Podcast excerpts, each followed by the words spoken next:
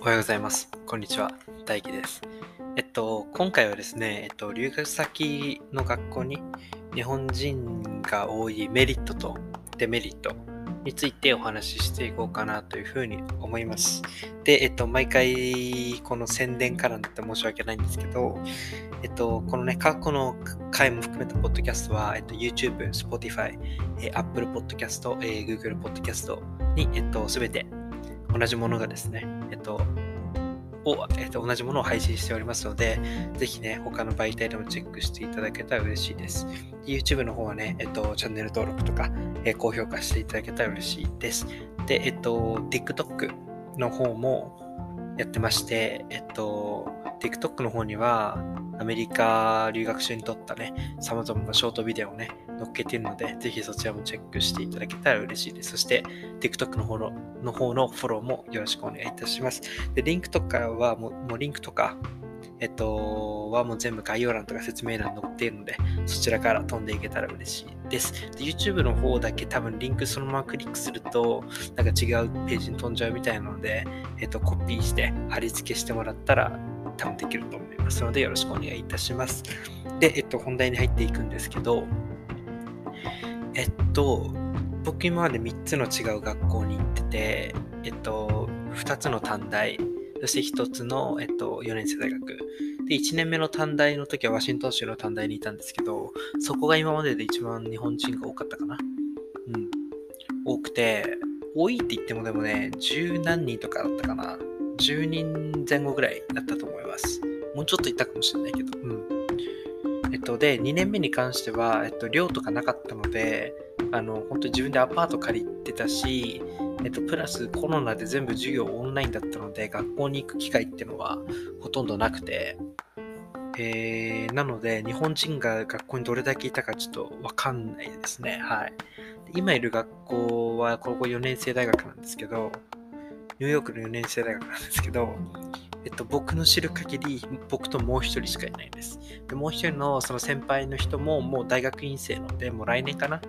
で卒業しちゃうかなというふうには思います。はい。なんでね、ちょっと両方のメリットとデメリットみたいな、ちょ話していけたらいいかなというふうに思います。で、僕自身、留学来る前は、えっと、本当にあの日本人ができるだけいない学校を探してたんですね。で、えっと、最初のワシントン州のコミカレにそんないないって聞いて行ったんですけど、行ったら行ったでもう十何人いて、まあ自分の中で多い方だったんですよ。多分他の大きい4年生大学とか行ったらもっといっぱいいるかもしれないんですけど、それも十何人って、うわ最初なんかちょっと嫌だなっていうふうに思ってたんですね、正直言うと。ただ、やっぱ生活していくうちにその考え方ちょっと変わってきてて、っていうのも先輩が、例えば日本人の先輩たちがいるとか同期がいるっていうのは、ある意味メリットもいっぱいあったんですよ。っていうのも、例えば先輩たち教科書とかあの譲ってくれたり、あの先生はいいよとか、あの先生はちょっと留学生に厳しいとか、あの先生はやっぱどの人に対しても厳しいとか、そういうのをあらかじめ言ってもらえたことで、そういうとこを避けれたっていうのもありますし、教科書もあんま買わなくて済んだっていうのもあったし、あとはその一緒にね同期がいると一緒に勉強したりとかしてその自分がこれどういうことって分かんないことも自分より頭のいい子がいっぱいいたのでその子たちにこれこうだよねこうだよねって聞いて聞いたことででみんなで一緒に勉強したことでみんなのその全体の多分僕だけだったらもっと低いその点数とか取ってたなっていうような授業もその人たちが助けてくれたおかげで高い点数取れたりとかなんかね、あとはあの、スーパー。スーパーだったら、あそこのバス使ったらすぐだよとか、えっと、野菜買うならあっちのスーパーじゃなくてこっちの方が安いとか、なんか自分より何年もね、いる先輩がいることで、その、いろんなことを教えてもらえるんですよね。その街についてとか、学校についてとか、そういうのいっぱい教えてもらえたりとか、あとはなんだろうな、こういうイベントあるから一緒に行こうみたいなのもあったし、か自分一人だったら多分参加してないようなイベントとかも先輩たちと一緒に参加させてもらったりとかな。っていうのもあったので、あと先輩の友達とこう仲良くなったりとか、うん。っていうのもあって、で、あとはね、同期の子たち、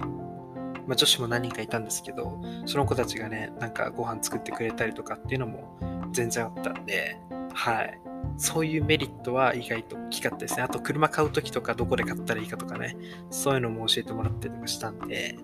保険、保険はどこがいいとか、そういうのもいろいろ教えてもらって、いろんなことを教えてもらったんですよ。あと僕、行った当初全然料理できなかったので、料理の仕方とかも、アメリカの、アメリカで売ってるその食材でどうやって美味しい料理作るかっていうようなのもいろいろ教えてもらったりしたんで、はい。なんか本当に助けられたなっていうのが実は大きくて、最初。最初嫌だったんですけど、それでもやっぱね、もう半年とか1年一緒にいるうちに、すごい仲良くなって、なんかいろいろ楽しいこともいっぱいしましたし、いろいろ教えてもらったり、本当にね、アメリカ1年目は本当にいろいろ、まわからないことだらけだったんで、いろいろ助けてもらいましたね。はい。で、ま2年目はちょっとわかんないんで、2年目は本当1人だったんで、まあ、飛ばすんですけど、今、今に関しては、まあ、普通に学校行ってる、行ってて、日本人も1人しかいないです。えっと、その先輩も大学院にいる。で、この、やっぱね、先輩ともたまに喋るんですけど、やっぱりね、その大学院がどういう感じかとか、お金がいくらかかるとか、あの、みたいな、そう、なんつうの、なんていうのかな、こう、将来の自分が通るであろう道のことをね、ちょっと教えてもらったりしてくれ、そう教えてもらったりして、それで、ああ、多分、だから自分がもし大学院行くって決めたらこんな感じになる。もうまだ一回わかんないですけど、あ、こんな感じなんだろうな、みたいな。あ、こんな感じなんだ、みたいなのをいろいろ教えてもらったりとか、あ、あそこ行ったらいいよ、あそこ行ったらいいよ、みたいな、そのいろんなね、周りのお店についても、これが必要ならそこ行きなとか、教えてもらったりとかしてますね。で、でもそう言っても、ここはすごい日本人、もう僕ともう一人しかいないんで、まあ、基本は、まあ、他の留学、他の国から来た留学生が現地の学生なんで、そういった意味では英語を喋る機会は1年目、2年目よりもいっぱいあると。まあ、当然ね、サッカー部でコーチしてるっていうのがあるんですけど、英語に触れる機会っていうのはやっぱりあるので、やっぱり日本人がいない学校に行くと、なんだろうな、それだけやっぱね、自分でなんとか馴染もうとしたりとか、うん、どっかのグループ入ろうとしたりとか、多分するんで、英語力は伸びるかなというふうに思います。はい、その先輩もね、実際来た時一人で、もう日本人一人で、その時全然喋れなかったけど、もういろいろその周りの環境のおかげで、その英語を喋らなきゃいけない環境だったから伸びたみたいに言ってたんで、はい。そういうのはあるかなというふうに思います。ただ、本当に日本人がいないことで、最初の1、2年は多分苦労するんだろうな、みたいなこともあるかもしれないですね。全く最初からいないとこ行くと。はい。最初右も左も分かんなくて、みたいな。それでいろいろ苦労することはあるかもしれないですけど、それはそれでいい経験になるかなというふうに思います。でまあ、なので、簡潔に言うと、えっと、日本人が、まあ、結構いる学校行くと、あの一緒に勉強できたり、いろいろ教えてもらったりすることで、なんだろうな、トラブルに巻き込まれることが減るっていうと語弊があるっていうかちょっと違うけど、まあ、いろいろいい情報がね、聞けて、なんかよりいい、よりね、なんつうんだろう、楽しくカレッジ生活を送ったりできるかなというふうに思いまして、いざとなったら助けてくれるね、日本人もいっぱいいるんで、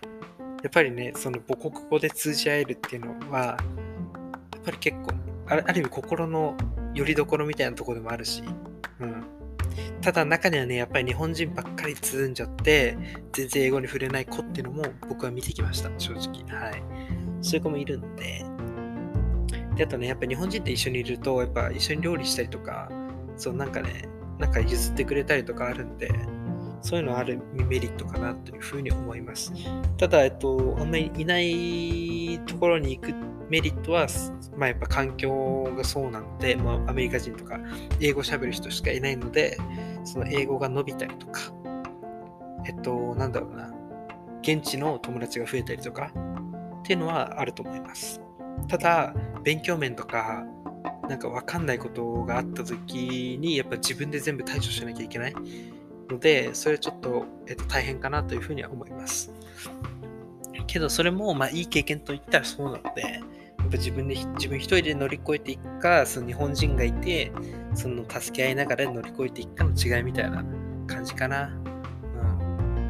で、日本人がやっぱりいっぱいいても、まあ、自分でね、その意識してアメリカ人と喋ったりとか、授業内で喋ったり、クラブ、なんか、なんつうの、その、なんつなんつうのか、委員会みたいなのあるんですよ、その、なんだろう。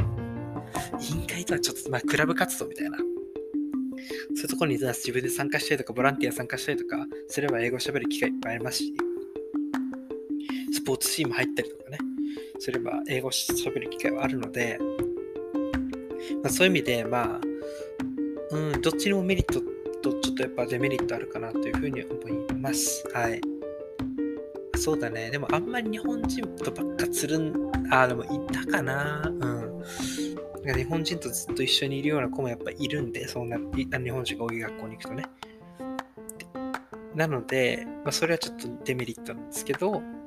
まあ、日本人がいることでいろいろ助けてもらったりとか、知らなかった情報を教えてもらったりとか、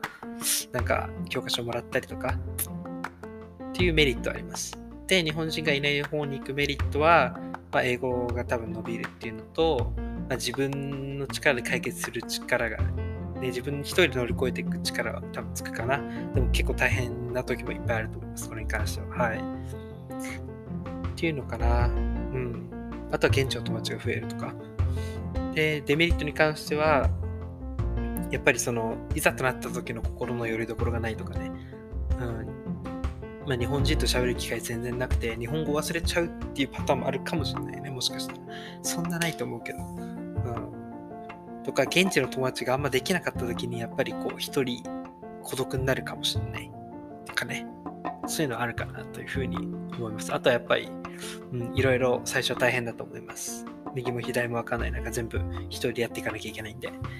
はい。ってな感じで。まあね、でも、本当日本人が数人いるぐらいが多分ちょうどいいかなというふうに思いますね。うん。